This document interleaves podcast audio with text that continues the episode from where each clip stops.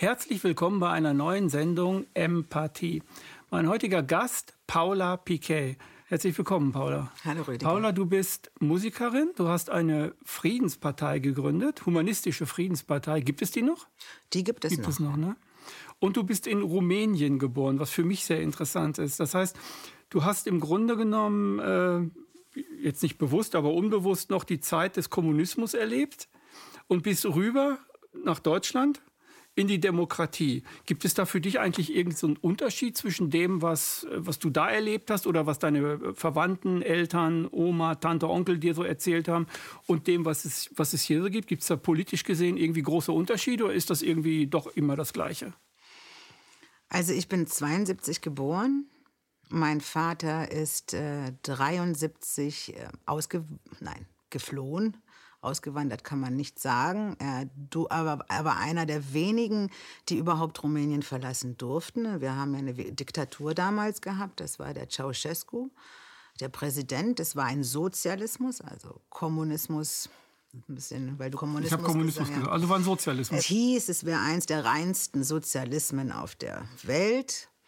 So hat er es so interpretiert.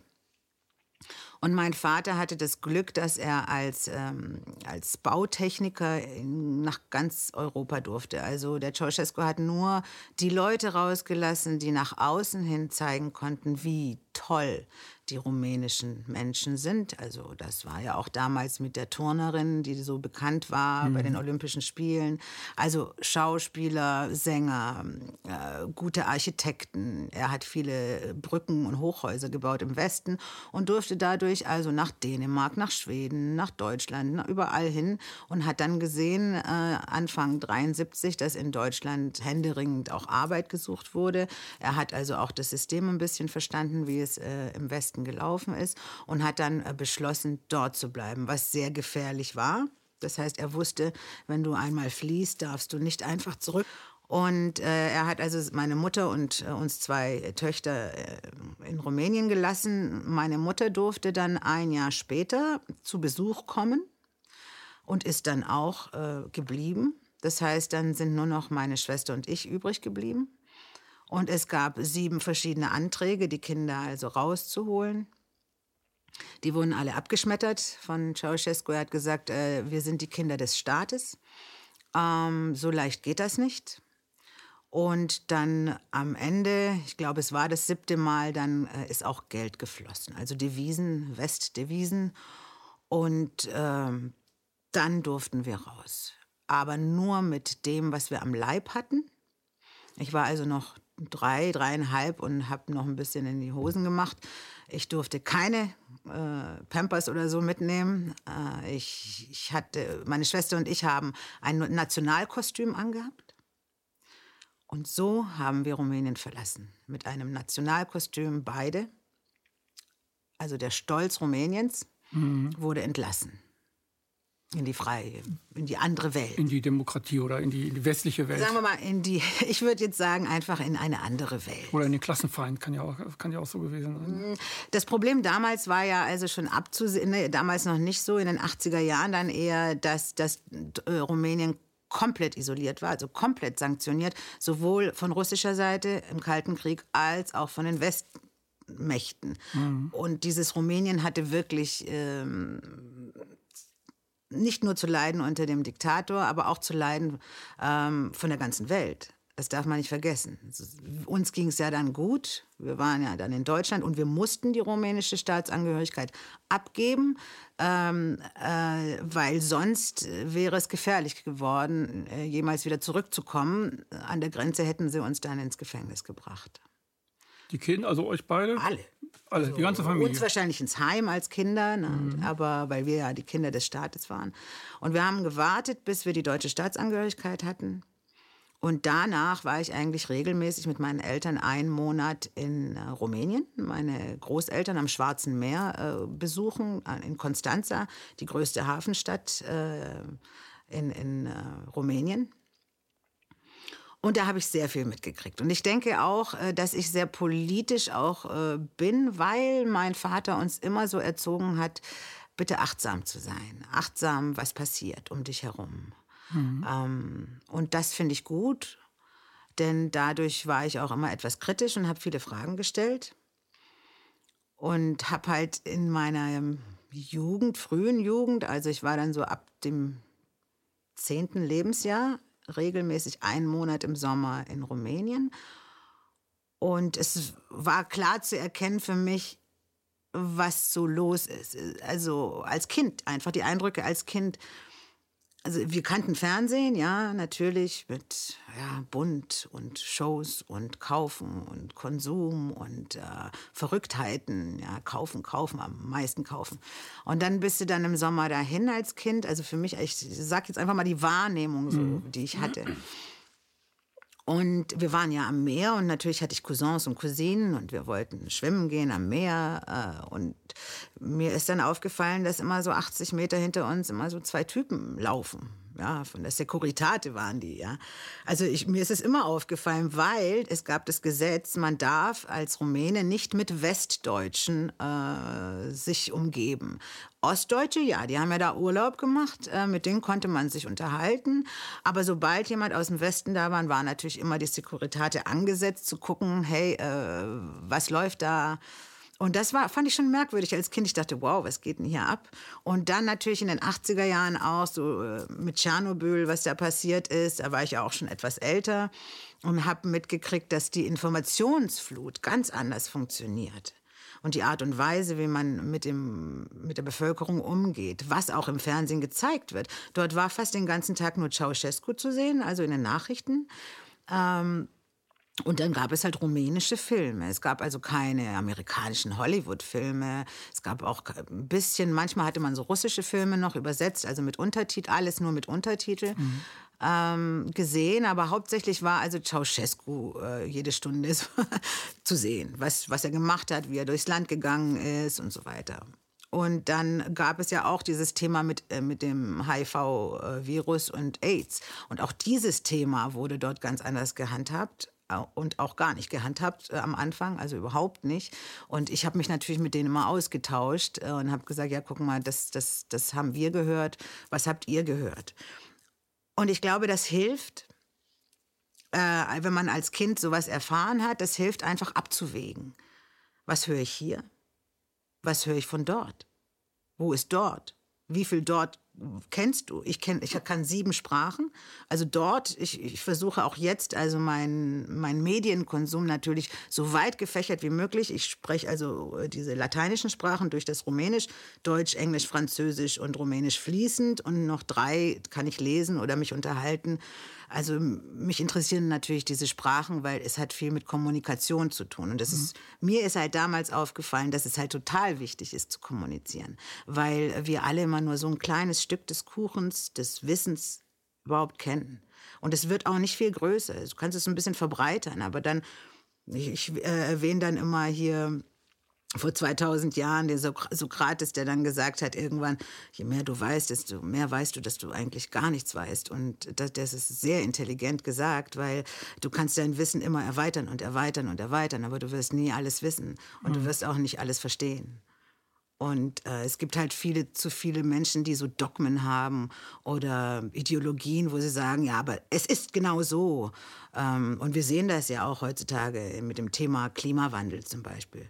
Ja, da gibt es welche, die sagen, ja, es ist nur der Mensch, äh, der das gemacht hat, äh, der ist schuld daran. Also die, die Mensch, die, die Urschuld des Menschen sozusagen. Und dann gibt es andere, die sagen, hey, Moment mal, das gab es doch immer wieder in den Jahrhunderten. Und da gibt es diese Wissenschaftler und jene Wissenschaftler. Und es gibt so viel Wissen,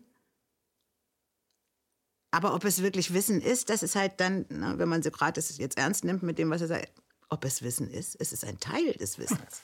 Es gibt ja verschiedene Formen des Wissens auch. Ne? Also es gibt das empirische Wissen, es gibt das geistige Wissen und andere Formen auch. Es gibt auch das emotionale Wissen. Also Emotionalität ist ja auch äh, eine Realität, aber man kann es nicht verifizieren. Und wir im Westen haben uns darauf spezialisiert, verifizierbares, valides Wissen zu produzieren und darauf die gesamte Wissenschaft aufzubauen.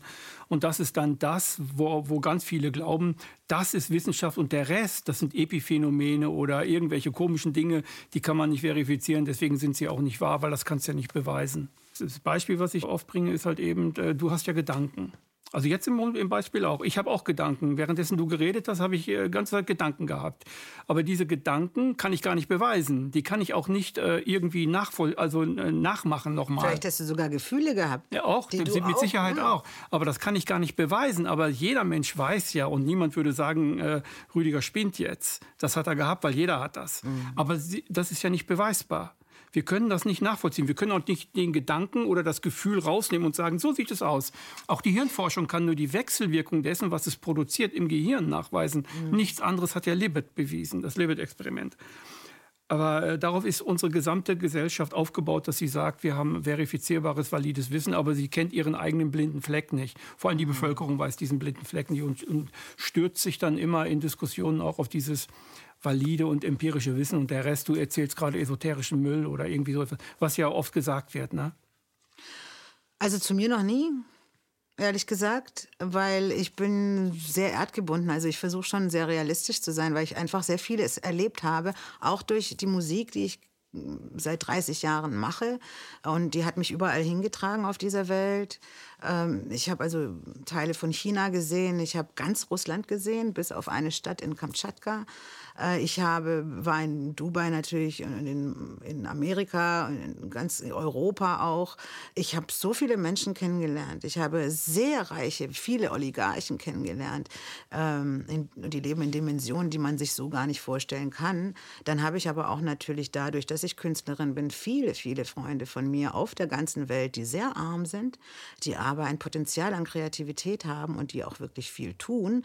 Und mir ist halt auf dem Weg einfach aufgefallen, dass es so viele verschiedene Modelle, Lebensmodelle gibt und Ideen, ähm, dass ich mich selber auch zurücknehme, sagen wir mal so. Deswegen kriege ich vielleicht keine so, bist du Esoterikerin. Ich glaube an die Energien, da ich das äh, auch ähm, erlebt habe einfach. Ja, ich habe ja als, als Sängerin zum Beispiel das Größte, was ich erlebt habe an, an, an Energie, war die Love Parade-Hymne 1999. Da habe ich vor eineinhalb Millionen gesungen. Und das hat mich wirklich ergriffen. Und es war friedvoll. Es war die Love Parade, also es ging um Liebe. Eineinhalb Millionen hier in Berlin vom großen Stern aus gesehen. Ich habe runtergeschaut und man hat nur Menschen gesehen. Also es hat gar nicht, es gab kein Ende an Menschen in alle Richtungen. Das ist ja so ein großer Stern, der geht ja so auseinander. Und ähm, das ist ergreifend. Wenn also eineinhalb Millionen Menschen aus aller Welt sich vereinen und es gibt nicht ein, ein Zusammenprall, ein, ein Boxkampf oder das ist, was wir eigentlich hier haben. Also ich finde das halt einfach eine Energie, die nie gezeigt wird und nicht thematisiert wird, dass im Grunde viel mehr Menschen im Frieden leben als Menschen, die äh, ohne Frieden leben. Es sind ein paar Menschen, es gibt immer einen Teil Psychopathen. Ja? Ähm, das wird es wahrscheinlich immer geben, auch in befriedeten Zeiten. Aber der Großteil der Menschheit möchte leben. Und zwar in Frieden und am besten gesund, wenn es geht. Und deswegen verstehe ich auch nicht diese, die, diese äh, in, den, in den ganzen Massenmedien, diese Hysterie, die anscheinend ja so interessant ist für die Menschen, dass man jeden Tag aufs Neue ein Schock, das ist wie so, wie, wie diese Schock, wie heißen die Dinger beim Herzen, ja, wenn man ein, unter Schock sitzt. Jetzt brauche ich noch mal eine Dosis. Ja. Ich brauche jetzt noch mal eine Schockdosis, mhm. damit ich überhaupt spüre, dass ich lebe. Ja. Und äh, das hat sich so eingeschlichen, dass man immer wieder über Kriege redet, vor allem nach dem Mauerfall, also nach dieser Wende, wo wir alle geglaubt haben damals, zumindest meine Generation, ich stamme ja von der Techno-Generation ab, also ähm, ich war 18 Jahre, als Haus und Techno kam und auch als die Mauer gefallen ist. Das heißt, wir waren die Jungen, die Neuen und wollten feiern. Wir haben gedacht, es ist, kommt der Frieden, ja. Und was ist passiert?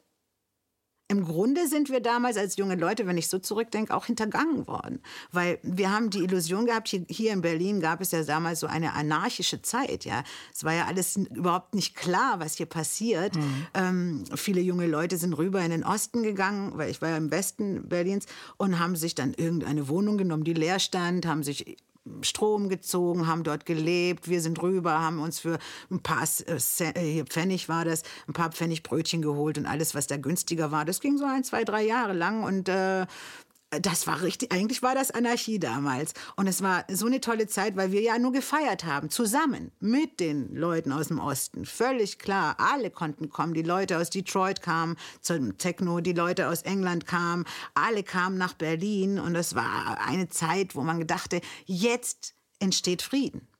Und leider sind wir ein bisschen so betrogen worden, ja in der Zeit. Gehen wir nochmal zurück auf, auf das, was du als, äh, als Kind und als Jugendliche erlebt hast. Weil ich, ich glaube, du hast in deiner Kindheit etwas erlebt, was, was dich auch später ausgezeichnet hat als Brückenbauerin. Du bist in Wirklichkeit eine Brückenbauerin. Du baust immer irgendwelche Brücken. Du versuchst immer Leute zueinander zu führen. Du versuchst doch immer Projekte zueinander zu führen, friedliche Projekte so. Ne? Und ich glaube, als Kind durch deine Eltern und durch dein, vielleicht sogar maßgebend durch deinen Vater, ähm, hat sich das bei dir so ergeben, dass du eine Brückenbauerin in Wirklichkeit bist, dass du auch immer versuchst, Brücken zu bauen, weswegen du auch äh, überhaupt gar nicht so eine bist. Das sehe ich auch bei, im Internet bei dir. Du bist ja kein, kein Schreihals. Du bist auch niemand, der ständig schreibt, so ist es aber nicht, so ist es aber nicht. Ganz im Gegenteil, du bist immer sehr zurückhaltend. Ich nehme mich zurück, ja. Und beobachtest eher im Hintergrund und guckst dir das an und machst dann von da, von da aus deine Dinge, die du aber auch realisierst. Mhm. Du posaunst auch nicht in die Welt hinaus, ich bin jetzt hier die tolle Sängerin, das bist du einfach. Aber du sagst es nie. Du stellst es nie dar. So gehst immer zurück. Ne? Und das finde ich äh, ist, ist ziemlich bemerkenswert, weil das ist selten zu finden ob man das Demut nennen kann, also dass man, ich bin, glaube ich, demütiger geworden, je mehr ich gesehen habe. Und ich plädiere auch immer dafür, dass man einfach wirklich reisen sollte. Auch gerade zum Beispiel bei der Behandlung von den, Erst äh, wenn man zum Beispiel das Thema Rassismus jetzt nimmt. Ne? Mhm. Wie kommt denn sowas zustande? Ähm, ich glaube, es liegt daran, dass die Welt so klein ist. Deine eigene Welt. Weil wenn du immer nur in einem Dorf warst und du kennst also mhm. also nur diese Regeln aus diesem Dorf. Und wenn du dann mal rausgehst in die Stadt und siehst, oh, hier ist es ja ganz anders. Hier fahren ja viel mehr Autos. Boah, hier kannst du einkaufen, ja, an jeder Ecke. Und dann kriegst du schon mal ein Gefühl, aha, hier läuft's anders. Mhm. Ja, und je wie, wie wir es vorher gesagt haben, also je größer deine Welt wird, ich glaube, desto demütiger wirst du und dankbarer für das, was du bist, das, was du kannst, das, was du hast. Äh, und ich plädiere dafür bei den Ersttätern zum Beispiel, bei so 16-Jährigen, die sagen, hey, pass auf, du scheiß Ausländer, ich hau dir jetzt auf die Fresse, ja. Wenn der das erste Mal dann irgendwie vom Richter ist, dann würde ich empfehlen, ja, dass man diesen Menschen einfach mal ein halbes Jahr oder je nach Schwere der Tat oder ein ganzes Jahr begleitend, also mit jemandem begleitend, in die Welt hinausschickt. Und zwar immer wieder für ein, zwei Monate bei Menschen zu leben. Aus Indien, aus mhm. Russland, aus Afrika, überall. Nicht nur jetzt unsere Verbündeten, wie wir das jetzt in der Schule haben, dass du sagst, ah, ich mache mal einen Sprachkurs irgendwie, gehe nach Amerika zu unseren Alliierten oder England oder Kanada oder Frankreich, ja, sondern wirklich in die Welt hinaus, in die echte Welt. Mongolei zum Beispiel. Ja, zum Beispiel, ja. Ich war ja auch in Kasachstan sehr ähnlich. Mhm. In Kasachstan schon 15 Mal. Da lernt man sich komplett zurückzunehmen, ja, weil da auch andere Regeln herrschen. Und äh, das würde ich empfehlen, weil ich glaube, dass die geläutert zurückkommen, dass sie einfach Freunde überall finden und akzeptieren, das Anderssein akzeptieren lernen, das Andersdenken. Also es gibt, ich komme aus diesem Knastbereich mit äh, Sozialtrainings und so. Es gibt solche Trainings, wo man die, äh, wo man Jugendliche halt auch in die Wildnis schickt und so weiter.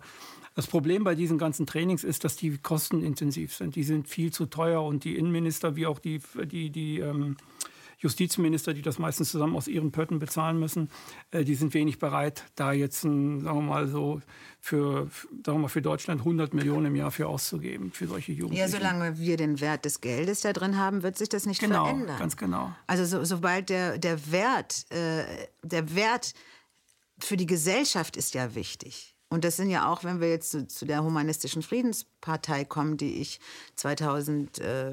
2015 angefangen habe zu gründen, mit vielen anderen. Ähm, wir haben drei Fragen zu jedem Thema. Und diese Fra drei Fragen, auch der Daniele Ganser, als er die drei Fragen gehört hat, meinte, ah ja, der hat die auch immer wieder wiederholt. Meinte, ja, genau, die drei Fragen. Also nutzt es dem Menschen, nutzt es der Umwelt und nutzt es dem Frieden. Das heißt, da ist ein Wert drin. was tun wir bei jeder Frage? Was tun wir, wenn du immer nur fragst? Lohnt es sich denn? Hat, was kriegen wir denn da? Was kriegen wir denn dabei raus? Was kommt dabei rum? Ne? Aber was kommt das rum, das Geld, oder kommt dann vielleicht eine Gesellschaft zusammen, die, die wirklich friedvoller ist? Ja? Und wenn es das nicht wert ist an Geld, dann muss man auch die, die Frage stellen, was ist der Gesellschaft denn wert?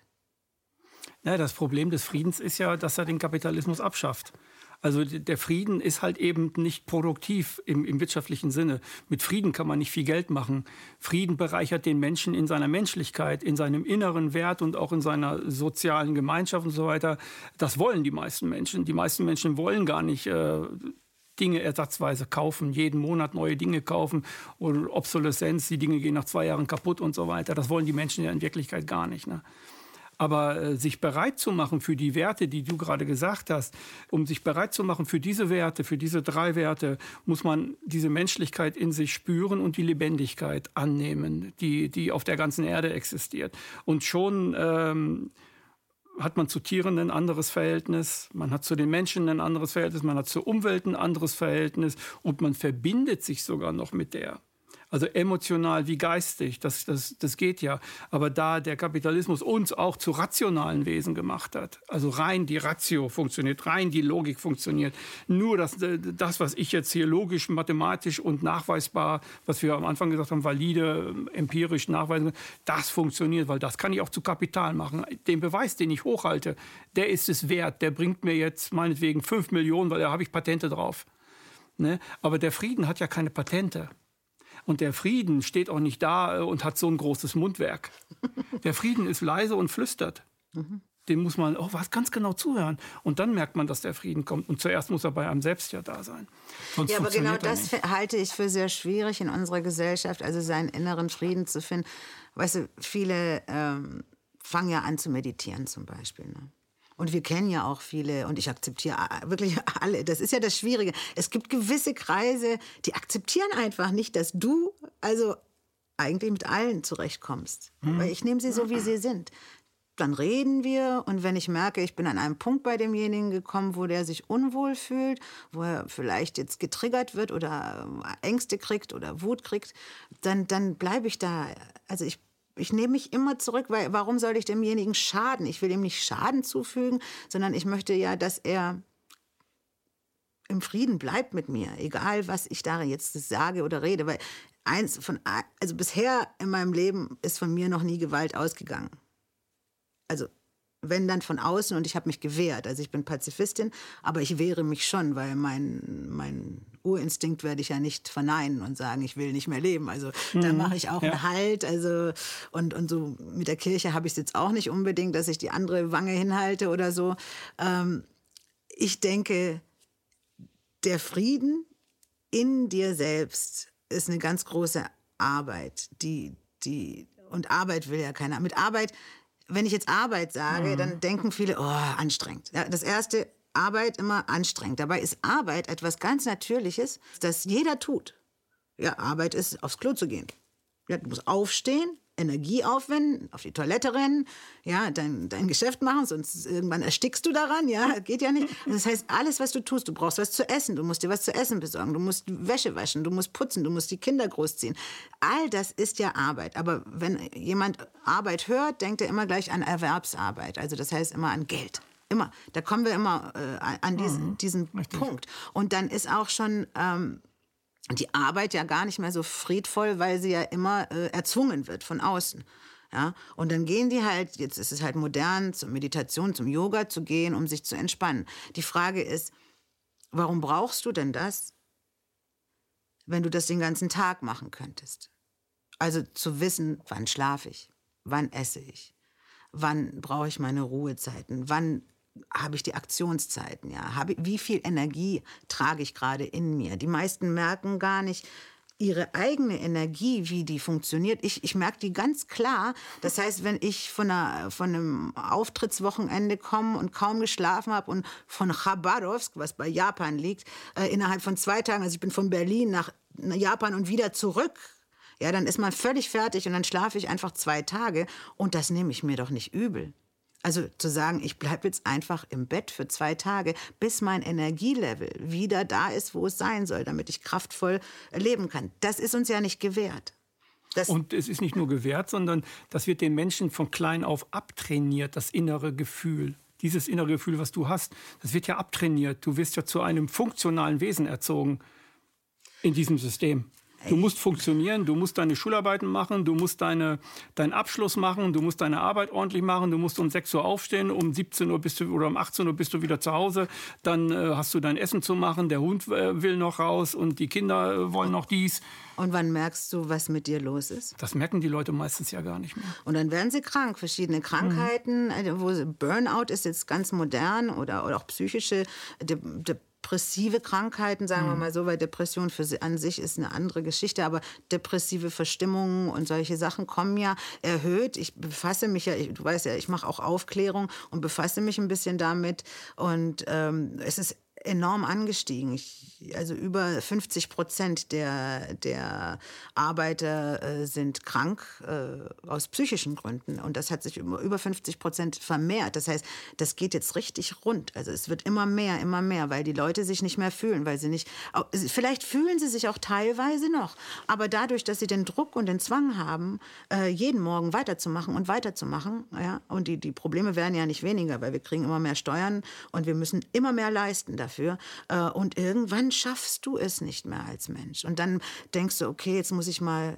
zu einer Kirche an Gott glauben oder ich muss mal zum Yoga, vielleicht hilft mir das oder ich muss mal dies machen oder reisen zum Entspannen. Also du suchst alle möglichen Wege, um da wieder klarzukommen. Aber wichtig wäre es doch eigentlich dein ganzes Leben, das zu erkennen, wann zu viel ist, wann zu wenig ist.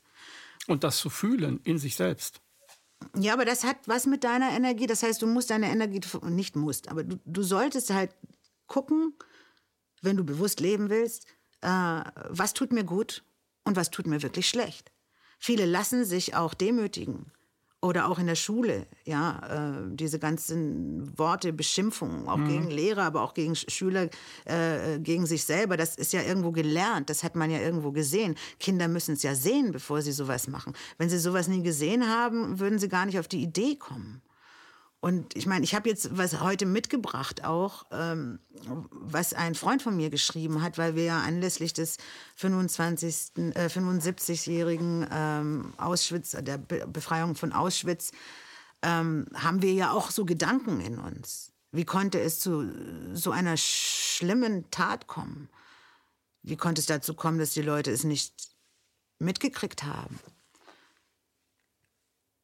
Warum hat man damals nichts dagegen getan. Auch die Alliierten nicht früher. Haben sie es nicht erfahren? Wusste es keiner oder war es doch eine Art damalige Normopathie, wie der Herr Dr. Marz ja, ich glaube, der war mal bei dir. Der war, mal, der war hier auch schon, ja. Äh, und ich finde das Wort sehr gut gewählt, äh, mhm. diese Normopathie, weil es, äh, es zeigt regelrecht, wie krank eine Normalität werden kann mhm. und wie man sie einfach hinnimmt. Und da hat ein Freund von mir, der Rolf Ketan Tepel, er ist ein Künstler und er hat, macht die Friedakademie, also, also schon älter, ist über 60. Und der hat äh, jetzt zu dem Feiertag ein, äh, ja, etwas aufgeschrieben. Und das würde ich gerne auch mal vorlesen. Ja, mach mal ruhig. Es kann Leute vor. auch, ich muss auch sagen, es kann Leute auch triggern, ja. Also ich denke immer ganz äh, rund nach über alles, soweit es mir möglich ist. Das Thema Zweiter Weltkrieg ist eh in Deutschland ein unglaublich triggerreiches Thema. Ja. Also da, da, kann man sehr viel richtig und sehr viel falsch machen. Das ist völlig normal. Also lese ruhig vor, was du meinst, ja, was du ich vorlesen das möchtest. mit dabei. Aber das ist mir einfach wichtig, diese Gedanken innezuhalten, weil wir haben uns darüber unterhalten, ne, wie Frieden überhaupt passieren kann oder leben wir gerade in, weil die ganzen Reden, die gehalten werden von den Präsidenten und so weiter, von wichtigen Leuten, die, die sagen immer, wir müssen, wir sollten immer daran denken, was passieren kann. Aber was passiert, was jetzt passiert, darüber denkt kaum jemand nach. Und ich finde, das ist ein Gedanke wert.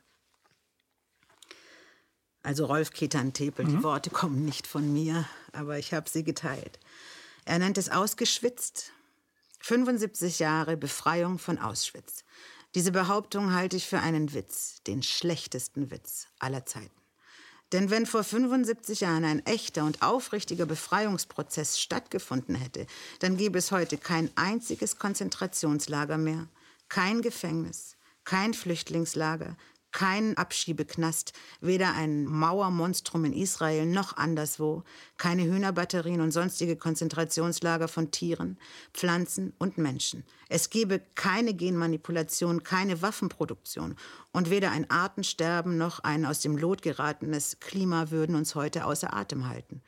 Wenn wir als Menschheit damals vor 75 Jahren zur Besinnung gekommen wären, die Erkenntnis erlangt hätten, dass das Leben keine Gewalt und Zwangsorgie ist, sondern schlicht und einfach achtsam geliebt werden will, dann hätten wir uns von all den Prinzipien der Manipulation zur Unfreiheit gelöst. Das Befreien wäre zu einer Tugend geworden, zu einer Kunst und einer Wissenschaft. Das liebevolle Miteinander wäre heute der höchste Daseinsgrund. Doch das Gegenteil davon ist eingetreten. Besetzen, besitzen, manipulieren, bedrohen, einsperren und aussperren, beschleunigen, separieren, verachten, konzentrieren, vergiften, verwalten, verkehren, begasen, rasen, denunzieren, beschuldigen, meinen, foltern, vernichten, überfahren, terrorisieren, merkantilisieren, betrügen, lügen, verhöhnen, bespitzeln, überwachen, spekulieren, verschachern und so weiter. Alle diese Tugenden, sind beherrschende Haltungen und Handlungen in unserer Welt. Sie erhalten die volle Aufmerksamkeit, bestimmen alles, was noch lebt auf diesem Planeten. Diese Haltungen und die daraus resultierenden Handlungen bestimmt das Klima dieser Welt. Wenn also bei den Feierlichkeiten selbst 75 Jahre nach der Öffnung der Konzentrationslage der NSDAP kein Hinweis und keine Reflexion auf die Tatsache, dass mehr und mehr die ganze Welt nach den Prinzipien der lieblosen Konzentrationslagerhaltung organisiert wird, erfolgt, lässt das sehr wenig Raum für Hoffnung auf Befreiung. Alles Freilebende, was wir mit Vorliebe das Wilde nennen, Insekten, Fische, Vögel, Wildtiere, die indigenen Völker, die Wälder, werden vor unseren Augen von uns zugrunde gerichtet, begast, vergiftet, ausgerottet, überfahren, geschreddert, entsorgt, verwertet, verwaltet, nummeriert und überwacht. All diese Begriffe wurden in Konzentrationslagern entwickelt, angewandt und verfeinert. Für all diese Haltungen und Handlungen nimmt sich dieser Herrenrassen-Mensch-Typus das Recht. Er hält das für legal. So betrachtet ist es nicht wunderlich, dass dieser Menschentypus daran arbeitet, sich selbst abzuschaffen und durch eine Maschine zu ersetzen und sein Heil und seine Rettung durch eine Flucht auf die unwirtlichen Wüsten auf dem Mond oder dem Mars zu suchen. Liebloser kann eine Maschine nicht sein. Bleibt also die Frage, ob und was noch retten kann. Ich empfehle radikale Liebe, radikale Achtsamkeit, radikales Befrieden. Tja. Das ist ein sehr schöner Text. Mir fällt dazu spontan halt Edward Snowden ein und auch ähm, der Journalist, der jetzt in Julian Assange, Julian Assange, der jetzt in England ne, und wahrscheinlich nach Amerika und dann vielleicht sogar den elektrischen Stuhl oder sonst oder eine lebenslange Freiheitsstrafe erwartet. Ich frage mich ernsthaft, warum befreien wir den nicht? Warum gehen wir nicht dahin und befreien den aus dem, aus dem Gefängnis? Warum gibt es keine hunderttausend Menschen, die da einfach hinrennen? Wir demonstrieren dagegen, wir schreiben Artikel dahin, wir befriedigen uns, indem wir äh, Tastatur tippen und so weiter. Ne? Aber wir gehen nicht dahin. Also ich wüsste nicht, was ich täte. Ich äh, wäre meinetwegen jetzt in Berlin und dieser Wagen von, wo er im, in so einem Sicherheitswagen wäre und der würde hier halten, was ich machen würde. Ich würde sicherlich nicht irgendwie rufen, ah Julian, wir warten auf dich oder irgendwie so etwas. Also ich glaube, ich würde versuchen, diesen Wagen zu stürmen. Und wenn ich alleine wäre, ich würde und wahrscheinlich würden die mich verhaften, ne? ist klar. Aber ich, ich, könnte da nicht stehen und reden. Ich müsste handeln. Ich könnte gar nicht anders, weil sonst könnte ich mich nicht mehr in den Spiegel gucken. Ich glaube, mitunter liegt es auch daran, dass sich die meisten selbst ja nicht frei fühlen. Das heißt, sie fühlen sich ja auch äh, wenn man diesen Text jetzt nochmal sich so richtig verinnerlicht. Mhm. Das heißt, wir sind ja auch nur eine Der macht viel mit einem, der Text. Der macht sehr viel. Mhm. Deswegen war es mir auch wichtig, äh, weil ich kenne ihn auch persönlich und ich weiß, dass er sehr friedvoll ist, dieser mhm. Mensch, und ich auch. Natürlich gab es auch ein paar, die gesagt haben, wie kannst du das jetzt zum 75-jährigen äh, Auschwitz, Befreiung der, von Auschwitz äh, so schreiben. Aber die Wahrheit ist, wir sind doch Nummern. Kommt schon. Wir sind doch äh, beim Finanzamt bist du eine Nummer. Du hast eine Rentennummer. Du bist nicht der Rüdiger da. Du bist die Nummer bla bla bla. Mhm. Also äh, im Gefängnis bist du nur noch eine Nummer. Und das wurde ja. übernommen. Es wurde einfach übernommen. Und wenn man äh, Michel Foucault liest und die Geschichte des Gefängnisses mhm. und der Strafen, dann versteht man, woher die Strafen kommen. Und mhm. dass wir in der Hochzeit der Bestrafung sind. Das ist dem Menschen Vielleicht nicht ganz bewusst, aber sie fühlen es. Und wenn du dann fragst, warum setzen die sich nicht für Assange ein? Weil sie nicht können, weil sie selbst gefangen sind. In, natürlich nicht in, äh, in, in einem räumlichen äh, Sinne, sondern sie sind ja gefangen. Geistig emotional. Wenn, ne? wenn du es nicht anders kennst, und deswegen sage ich auch immer, wie geht man mit Tieren um, wenn, wenn du sch schlecht behandelt wirst, wie kannst du dann jemanden besser behandeln? Es geht ja gar nicht. Wenn, du, wenn das deine Welt ist und deine Welt bedeutet, du musst jeden Morgen aufstehen, sonst gibt es Probleme, sonst gibt es Strafen, sonst gibt es, äh, verlierst du deinen Job. Äh, du hast also immer diese Angst dahinter. Hartz IV, bei Job ist immer Hartz IV im, Hintergrund, im Hinterkopf bei den meisten Und Leuten. Da willst du nicht sein. Da will keiner hin. Das ist nochmal eine Stufe drunter, die ist noch belastender, das wissen alle. Das ist quasi die Peitsche, die dich jeden Morgen aufstehen lässt. Genau, aber im Grunde ist dieser Text, der, der sagt so viel aus, ja, ja. weil wir doch immer noch diese, diese, dieses System liegt da drunter. Und wenn ich manchmal sage in meinen Live-Videos, was auch nicht ganz richtig erklärt ist, aber wenn ich sage, Leute, ihr habt was gegen Nationalisten und habt Angst, dass diese dann euch was antun. Aber was bedeutet eigentlich Rassismus? Ja, es gibt nach meines Erachtens gibt es nur eine Rasse. Also ich unterscheide jetzt nicht, ob jemand ne, äh, Menschen Farbe her äh, schwarzer, dunkler ja. ist oder gelber oder es ist eigentlich völlig egal. Es gibt eine, eine einzige und das sind wir, wir Menschen. Und ähm, was liegt denn da drunter? Was bedeutet denn wirklich Rassismus? Für mich heißt es gegen diese Menschlichkeit. Also gegen das Menschliche. Und wenn dir jemand, und äh, zum Beispiel, was uns passiert ist während der Gründung der Humanistischen Friedenspartei, hatten wir natürlich auch Menschen drin, die Kinder hatten, schulpflichtige Kinder. Und wir hatten uns in einer AG getroffen, um zu reden. Und dann haben die, also aus zwei verschiedenen Städten, haben sie gesagt, meine Tochter durfte nicht auf die Toilette, die war in der zweiten Klasse und sie musste dringend auf die Toilette, hat, hat sich gemeldet, hat gesagt, äh, Herr Lehrer, ich muss auf die Toilette. Und es wurde ihr nicht erlaubt und sie hat dann in die Hosen gepinkelt und sich vor der ganzen Klasse sozusagen geschämt.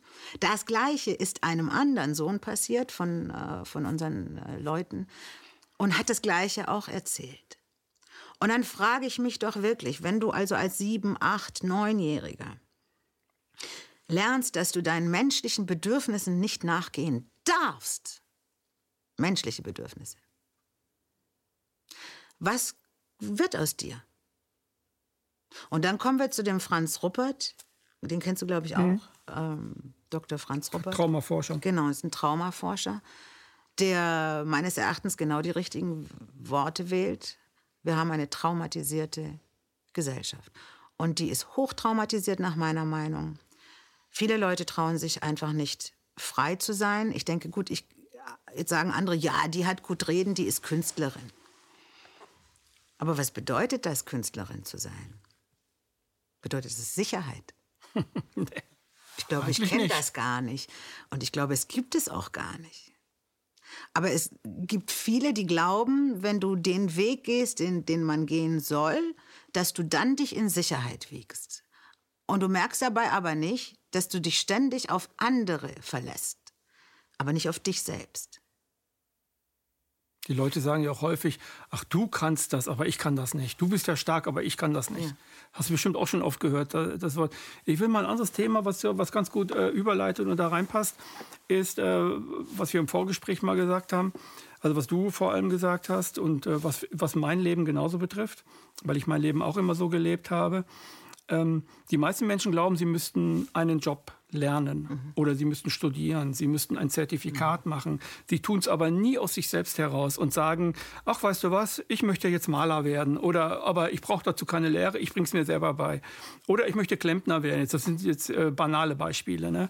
Ähm, die meisten Menschen versuchen nicht, und das hat auch mit Abtrainiertheit wahrscheinlich zu tun, versuchen nicht aus sich selbst heraus eine Arbeit zu erschaffen, was ja Künstler vor allem machen müssen, müssen aus, aus nichts, sich selbst aus etwas aus nichts ja, etwas erschaffen. Ja. Etwas erschaffen und äh, dann auch eine Sicherheit für sich selber aufzubauen und ihr Leben danach aufzubauen, dass es irgendwie so geregelt wird. Was ich genauso in meinem Leben gemacht habe. Also ich habe mit ähm, ab meinem 25. Lebensjahr nur noch das gemacht, was ich machen wollte. Und äh, ich habe Maler und Lackierer damals gelernt, aber das habe ich dann auch nie wieder gemacht, sondern ich habe immer meine eigenen Dinge gemacht, bis heute. Sehr schön. Immer meine eigenen Dinge und ich habe autodidaktisch alles gemacht. Ich weiß, dass es geht äh, und äh, versuche auch oft Beispiel dafür zu sein, dass, dass ich den Leuten sage, du kannst das aber auch. Das geht bei jedem Menschen und du kriegst das aber auch hin. Das Problem ist nur, dass die Leute darin Arroganz erkennen. Also oft sehen die Leute, wenn, wenn jemand das sagt, Arroganz in diesem Menschen. Warum? Weil diese Menschen äh, ja alles so erleiden mussten. Also die mussten ihre Schule so machen, gut, das musste ich ja auch, aber ab da mussten die was lernen, studieren, weitermachen und waren im Moloch der Arbeitswelt gefangen. Kamen da irgendwie nicht mehr raus. Also die Wahrheit, entschuldige, dass ich dich unterbreche, aber die Wahrheit ist, sie mussten es nicht. Ja, aber Sie, Sie sagen oft, dass Sie es müssen. In Wirklichkeit ist das natürlich wahr, was du sagst. Sie mussten es nicht. Sie konnten freie sich, Wahl. Sie, genau, man hat die freie Wahl. Man hat die freie Wahl, sich zu entscheiden für das oder für das. Die meisten entscheiden sich nicht dafür, zu sagen, ich mache die Arbeit aus mir selbst heraus, ich erfinde meinen Job. Sondern die gehen brav dahin und dahin und dahin und äh, denken, Hartz IV kommt sonst und, und so weiter. Ja, Jetzt hast du es aber getan. Ja, aber was passiert dann mit deinem, mit deinem hm. Charakter? Mhm. Was passiert mit dir? Du wirst das, was die Jugend heute Zombie nennen. Du bist ein Zombie der Gesellschaft. Eine leblose Hülle deiner selbst, in dem du nur funktionierst. Das wirst du ja dann. Also oft. Vielleicht nicht alle, aber ganz viele werden das dann. Also ich kann jetzt schon die Kommentare, die sich hier drunter vermehren, die kann ich jetzt schon nachempfinden, was, was die schreiben werden. Ne? Also ich weiß nicht, ich würde Menschen keine Zombies nennen, erstmal so, weil ich habe eine wirklich, ich habe eine Demut für die Menschen. Die jungen Leute nennen das meistens so heute. Ja, Zombies. aber die jungen Menschen, also ich habe auch schon mal so mich versucht, empathisch in so einen jungen Menschen hineinzuversetzen. Mhm. Ich habe auch, ich versuche immer aus allen möglichen Bereichen Menschen in meinem Leben zu haben von ganz klein bis ganz, äh, ganz alt, ähm, weil ich glaube daran, dass wir über die, also mit den Generationen zusammen sehr viel lernen können. Viel besser mhm. als, äh, mhm. weißt du, die reden hier in der Gesellschaft dauernd von ähm, Inklusion. Das ist ein Thema für mich, ja. Inklusion. Ganz groß. Aber was ist denn inkludiert? Was ist denn, was gehört denn dazu?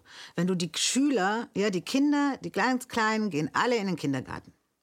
Ja, da sollen sie hin und jetzt auch noch Pflicht oder sowas, äh, Kita auch noch und so. Also noch kleiner, unter drei auch noch. Schon da versuchen sie es.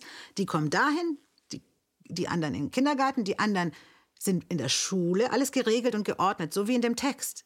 Und das Interessante ist dabei, jede Klasse für sich, also die noch sechs Jahre älteren, darunter. Es gibt keine Klasse, wo ein Sechsjähriger drin ist, ein 19-Jähriger, ein 12-Jähriger. So es gibt wohl inzwischen schon Es gibt so Projekte, gemischt, ja. gibt es, aber, aber in der Regelschule ist es nicht der Fall. Also, die meisten gehen ja in die Regelschule. Ja, was ich also hier zeigen will, ist einfach nur, also wir reden ständig über Inklusion, ständig mhm. über Frieden und überall mhm. diese Worte. Und dann ist es aber die Wahrheit, die Wahrheit, also so wie es ist, ist es, die kommen dahin, die kommen dahin, die Arbeiter sind bei den Arbeitern, die Hartz-IVer sind bei den Hartz-IV-Lern, die Behinderten dort, die Alten ja. dort. Also, was tun wir denn hier?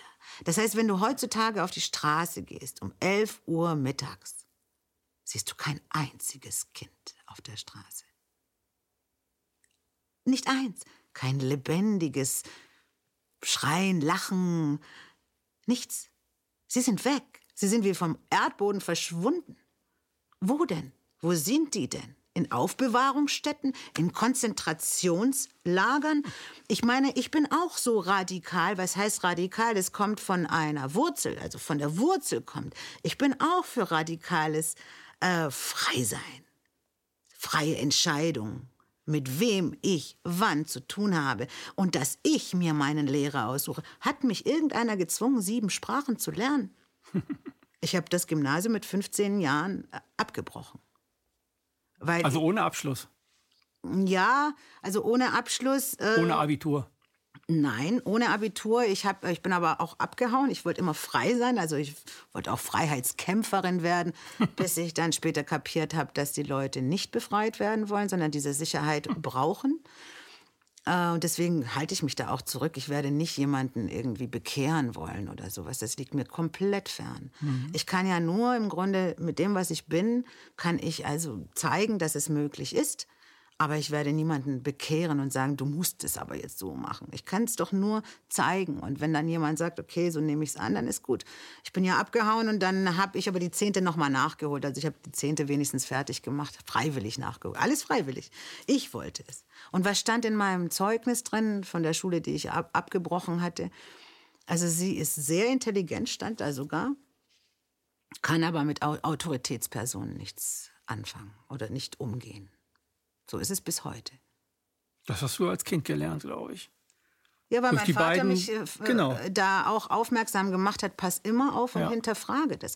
Und ich kann mich erinnern, und äh, auch da sind nicht alle meiner Meinung, aber ich war 16 Jahre alt, war ja schon abgehauen, bin nach Köln äh, in die Großstadt, hatte einen, einen Freund damals und ähm, bin schwanger geworden mit 16. Und für mich war es völlig klar, äh, in dieser Umgebung, wo ich damals war, diese ganzen Unsicherheiten. Und ich war ja noch so jung, dass ich das Kind nicht bekommen werde. Ich habe es auch nie bereut. Also für alle, die jetzt so dagegen sind, äh, mit 16 habe ich genau das Richtige getan. Und dann hatte ich Französischunterricht, weil ich ja dann nochmal die 10. Klasse fertig machen wollte. Und wir reden so auf Französisch über gewisse Themen und es kommt das Thema Abtreibung. Dann sagte ich so auf Französisch, ja, ich habe das auch schon gemacht, da war ich ja 17 in, äh, inzwischen. Äh, und ich fand die Entscheidung gut für mich, sonst würde ich jetzt hier vielleicht nicht sitzen. Und dann sagte der Französischlehrer, in meinen Augen sind Sie eine Mörderin. Puh. Und dann habe ich erst mal gedacht, äh, Moment, äh, können Sie das nochmal sagen? Und dann hat er es wiederholt. Dann habe ich gesagt, einen kurzen Moment, ich muss kurze Direktorin runter. Ohne Streit. Und bin dann runter zur Direktorin und habe gesagt, ist das normal, dass äh, man mich äh, Mörderin nennt? Und hat sie gesagt, nein, wie kommen Sie denn darauf? Das ist mir gerade passiert. Und dieser Französisch, ich war auf eins in Französisch, ich spreche fließend Französisch, weil ich habe auch in einer französischen Familie gelebt äh, im Sommer äh, in meiner Jugend. Und bin von eins auf eine vier gerutscht. Ohne Kommentar. Der mochte dich ab da nie wieder. Ja, der hat natürlich aufs, aufs Dach bekommen, und aber so aufmüpfig. Mhm. Warst du gewesen? Also ich bin gar nicht aufmüpfig, sondern äh, ich. Du stehst ich zu dir, zu dem, was Würde, du machst, was du bist. Ich habe eine Würde, die habe ich, mhm. die ist in mir drin, die wird niemand umhauen können. Das kann keiner. Und wir haben ja auch nicht umsonst im Grundgesetz als ersten Artikel, die Würde des Menschen ist unantastbar. Und das nehme ich sehr ernst. Nicht nur von meiner Geschichte her, weil ich komme von einem großen Landadel aus Rumänien.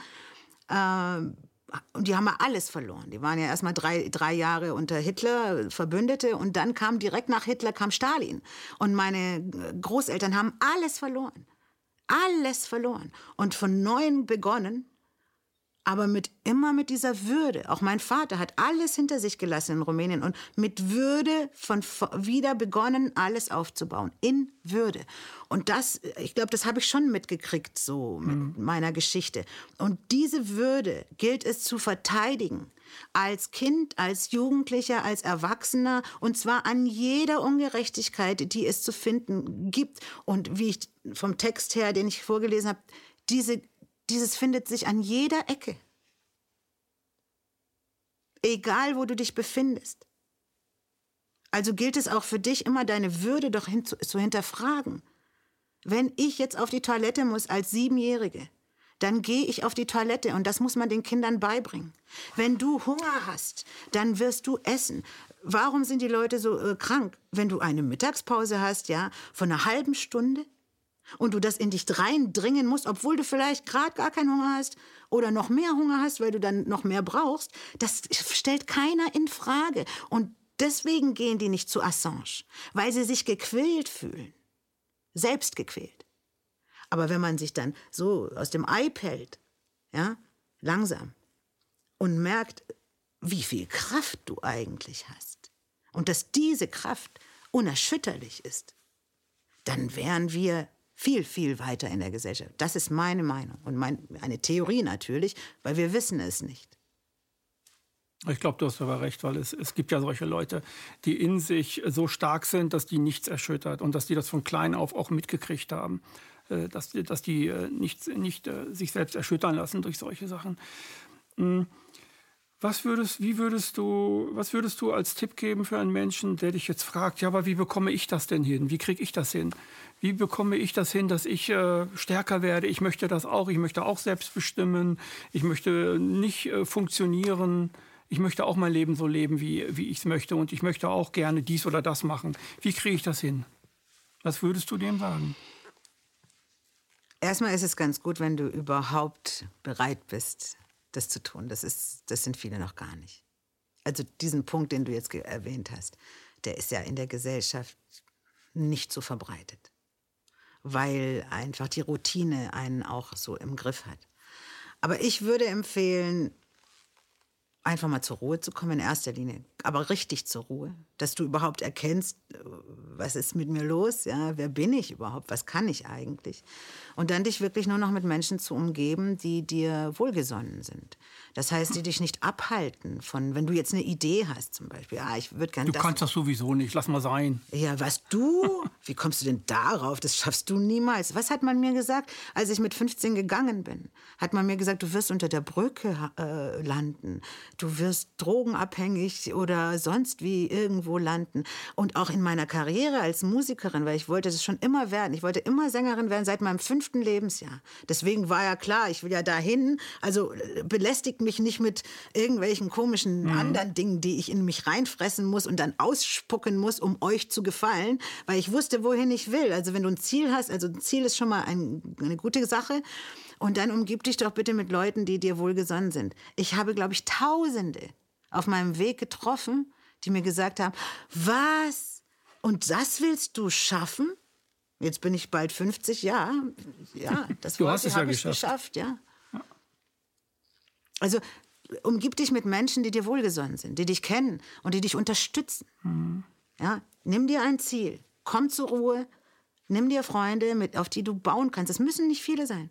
Zwei, drei, einer reicht manchmal schon. Zwei, drei Leute, die dich einfach bestärken und sagen, komm, willst du eine neue Sprache lernen? Ich bin dabei, komm, wir machen zusammen. Ich helfe dir, ich kenne den, ich weiß war da was. Also dieses Zusammenarbeiten. Weil das heißt ja immer, das ist auch so eine Sache, die ich auch mal erwähnt haben möchte die Kollabor äh, Kollaboration, das heißt die Kooperation. Es heißt ja immer, wir haben einen Mangel an Kooperation. Das glaube ich nicht. Im Moment haben wir eine wunderbar, brillant funktionierende Kooperation in diesem System. Die Busse fahren, der Bäcker funktioniert, das Finanzamt läuft, die Polizei ist da, alles funktioniert. Also für das falsche System eigentlich, ne? Falsch Oder für dieses System. Ich sage nicht falsch, sondern ich sage, es ist eine fremdbestimmtes äh, Agieren, ja. das uns kooperieren lässt. Das heißt, wenn wir das einfach nur tauschen würden, indem wir sagen, selbstbestimmtes Kooperieren anstatt fremdbestimmtes Kooperieren, wobei dann manche sagen, ah ja, aber wir haben doch Demokratie und so. Äh, ne, also da wäre ich vorsichtig mit der. Ich finde, das Wort Demokratie ist wirklich kein gutes Wort mehr. Ja. Da kriege ich ganz andere Bilder in meinem Kopf. Aber das Mitmachen. Also Demokratie heißt ja auch mitmachen, mach mit. Also, wenn dieses Selbstbestimmte Kooperieren anfangen würde, und das fängt ja schon an, also man sieht, gewisse Dörfer sind autark, haben Eigenstrom, äh, versuchen es auf jeden Fall, weil in Kooperation arbeiten wir, wie, wie wir sehen, brillant. Alle machen mit, aber mit Druck. Und das ist dieser Text. Von mhm. außen bestimmt es uns.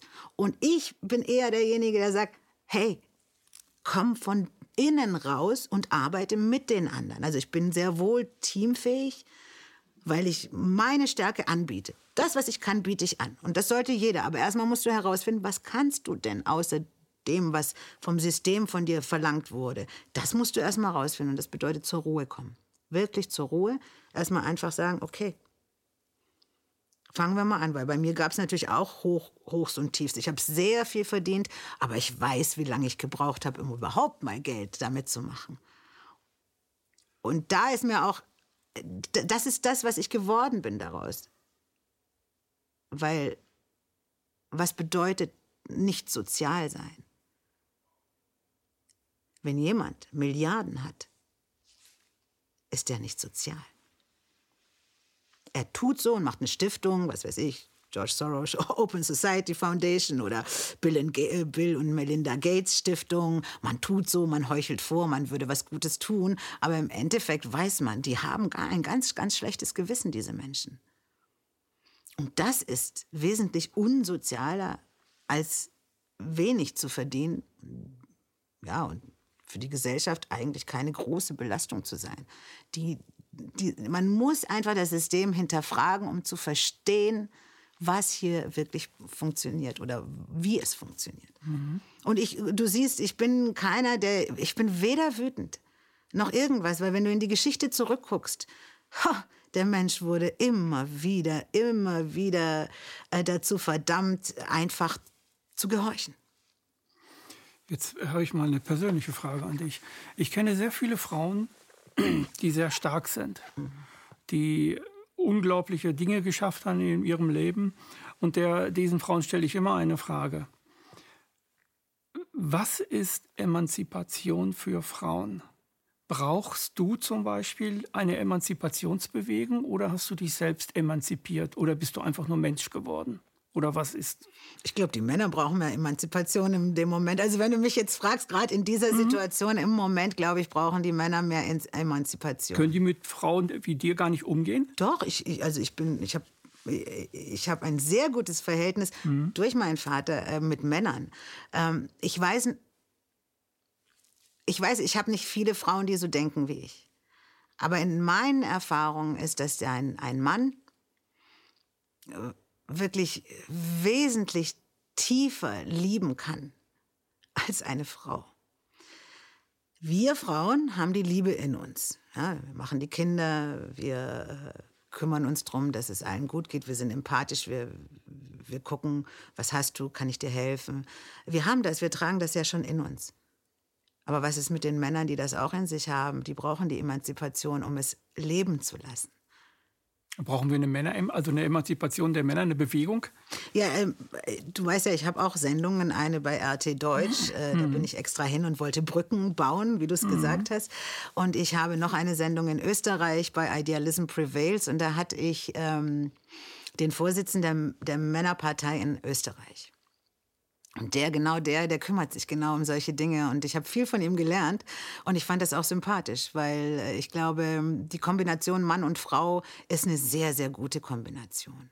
Natürlich auch Mann und Mann und Frau und Frau. Ich habe auch eine Christopher Street Day Hymne gemacht. Nicht, dass jetzt manche sagen, oh, die hat hier nur äh, Frau und Mann äh, im Kopf. Nein, aber es ist eine bewährte äh, Kombination, die also bis zum heutigen Tage angehalten hat, Gott sei Dank. Ja, da, dadurch kann die Menschheit überleben. Und ich glaube, die wird auch systematisch, also vom System, ähm, auch versucht, ein bisschen ähm, da reinzugrätschen. Ja, dass Männer und Frauen sich da auch immer wieder auseinanderspalten lassen. Ich glaube daran, vielleicht auch durch die gute Ehe meiner Eltern und äh, meinem wunderbaren Vater, ich kann es nur noch mal sagen, ähm, dass dies die beste Kombination ist, Frau und Mann zusammen.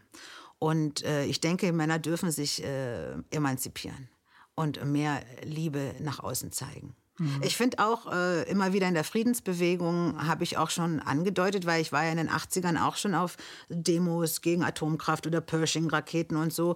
Äh, und ähm, was mir bei dieser Friedensbewegung ganz gut gefällt, der Ansatz gefällt mir, dass es mehr Männer sind in der Friedensbewegung. Das heißt, der Wille der Männer ist da friedlich zu sein. Früher waren Männer nur dafür da, um in den Krieg hinauszuziehen, ja, oder sich zu schlagen für die Familie. Und jetzt diesmal ist es doch ein bisschen, sind es mehr Männer, die das fordern. Und ich glaube, für mich find, empfinde ich das als was sehr, sehr Positives, dass Männer sich wirklich dem Frieden widmen wollen.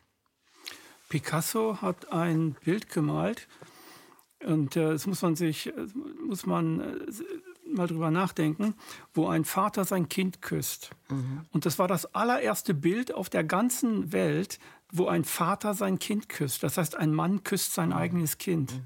Also Picasso hat das gemalt. Das heißt, es ist noch gar nicht lange her, dass, dass Männer auch diese Gefühle zulassen. Ne? Und dass das auch in der Gesellschaft so, so gesehen wird. Eine andere Frage an dich. Du, ähm, du warst mal an der Tür. Ich war Türsteher, du warst zwölf Jahre. Zwölf Jahre lang hast du an der Tür. Äh, wie, wie hast du das geschafft? Also, also das, du wirkst sehr weiblich, du wirkst gar nicht so martialisch, ne? Aber du kannst wahrscheinlich auch so sein. Ich kann ganz tough sein, ja. ja. Also wenn es um Regeln geht und vor allem moralischen Regeln, also menschlichen Regeln, du sollst nicht schlagen, du sollst nicht vergewaltigen, mhm. du sollst nicht andere irgendwie, da bin ich schon sehr radikal in dem Sinne, dass ich sage, da ist ein Punkt erreicht. Also da werde ich dann strenger und auch ähm, sehr tough. Du musstest dich da wirklich auch schon wehren. Also du hast dich auch, ich sage mal in Anführungszeichen, gekloppt. Ich selber musste, nicht. Ich musste passieren. Wie ne? gesagt, von mir selber ist noch nie Gewalt ausgegangen. Mhm. Aber es gab mal eine Frau, die hat auf mich eingeprügelt, irgendwie die ganze Zeit äh, mit ihrem mit ihrem Schuh gegen meinen Oberschenkel getreten. Und da habe ich gesagt, also wenn, wenn ihr die Frau jetzt nicht von mir nimmt, weiß ich nicht, was ich tue. Und dann haben mir meine männlichen Kollegen dann geholfen, äh, weil ich also mit Gewalt nichts am Hut hast. Ne? Nein, gar nichts. Und ich war Bist ja auch Chefin. Mhm. Also wie ich da hingekommen bin, ich war ich war an der Bar, hab mit 18 bin ich dann nach Berlin gekommen von Köln und war an der Bar im Exit damals, da dieses Ahornblatt, das, äh, dieses Gebäude im Osten. Und die war auch so eine taffe Frau, auch eine sehr weibliche Frau, äh, eine farbige Amerikanerin. Und die hat mich gesehen an der Bar meinte, mein, you are so tough. You should be at the door. Und da habe ich gesagt, ah, ja, klar, warum nicht? habe ich gesagt, ich mochte das eh nicht, Leute bedienen. Also Leute bedienen mag ich überhaupt nicht. Aber ich dachte, okay, 18 Jahre, ne, kein Geld, nichts, ich muss da irgendwas mhm. machen. Und äh, dann bin ich an die Tür gekommen und das war also, ich bin dann ziemlich bekannt geworden, war in allen Zeitungen in den 90er Jahren die Türsteherin und so. Äh, war eine interessante Zeit. Du warst es ja auch, ne? Ich war es auch, ja, ja. Aber jetzt nicht zwölf Jahre. Ich war das äh, drei Jahre. Drei Jahre war ich, äh, war, war, ich. Aber ich bin es deswegen geworden, weil meine Schüler von mir, ich hatte eine Kampfsportschule, und Schüler von mir haben äh, ein Security aufgemacht. Und ich dachte, na, wenn die da Scheiße bauen, dann will ich das äh, mal ein bisschen gucken, was die machen. Und so bin ich da reingekommen. Und dann haben wir da, habe ich dann die Anfänge von Nichtkampf damals gegründet mit den Schülern zusammen oder so. Aber es ist auch ein interessanter Job. Also ich, ich man lernt wahnsinnig viel, wenn man so einen extremen Job macht. Und wir mussten uns ja ab und an äh, schlagen am Anfang. Aber das, das Komische war, als ich dann dieses Deeskalationsprogramm entwickelt habe, kamen die Schläger zu uns und haben uns aufmerksam gemacht, da, da passiert gerade was. Und die haben uns dann sogar noch geholfen. Super. Und dann ging das so weit, dass da, wo wir waren, also unser Team war, da gab es keine Schlägereien mehr. Sehr und wenn es keine Schlägereien gibt, kommen mehr Mädchen, kommen mehr Mädchen, kommen mehr Jungs, mehr Umsatz. So, und wir konnten Gelder einnehmen, die hat kein, kein, kein einziger eingenommen. Und alle wollten zu uns damals. Ja, so war das bei mir auch, weil es gab ja. keinen Ärger mit mir an der Tür. Ja. Und wenn es halt strenger geworden ist, dann, dann wussten die Leute Bescheid. Also ich fand es halt immer ganz gut. Ich entweder ist es ein Schlitz oder ein Loch, wo man durchguckt und man muss innerhalb von Sekunden entscheiden, wird der Typ besoffen sein, wird er irgendwelche Frauen angraben, wird er aggressiv werden. Und das musst du innerhalb von Sekunden schon erkennen. Mhm. Und äh, ich fand das ganz gut zu, zur Lehre. Menschenkenntnis, ne? Ja. Und natürlich habe ich dadurch, äh, also gegen Ende 20 wurde es immer weniger, weil ich dann mehr Auftritte bekommen habe und auch davon leben konnte. Ähm, aber ich habe natürlich daraus jeden angehalten an der Tür und jeden Produzenten, jeden Musiker und habe natürlich geguckt, dass ich als Musikerin vorankomme. Übrigens, Ken Jebsen war fast jeden Abend bei uns. Äh, Weil es so friedlich war. Club. Ja, es war friedlich. Mhm. Und ich kann mich noch erinnern damals, äh, weil äh, die, da war immer eine riesen Schlange davor und da war einer mal aus München und kam nach vorne und hatte mir einen 100 D-Mark-Schein hingehalten. Ne? Meinte, hey, komm, lass mich mal rein hier, ich bin aus München hier. Und was habe ich gemacht? Ich habe den 100, weil die Schlange war lang, mit lauter bekannten Gesichtern, habe die 100 D-Mark hochgehoben, habe gesagt, Leute, guck mal, hier ist ein Münchner, der möchte hier rein. Und alle haben gelacht. Also ich musste gar nichts mehr sagen. Der will hier rein, habe ich gesagt, nimm dein Geld und stell dich wieder nach hinten. Unbestechlich. Paula, ich danke dir für das Gespräch. Danke dir, Rüdiger. Das war eine weitere Sendung Empathie heute mit Paula Piquet.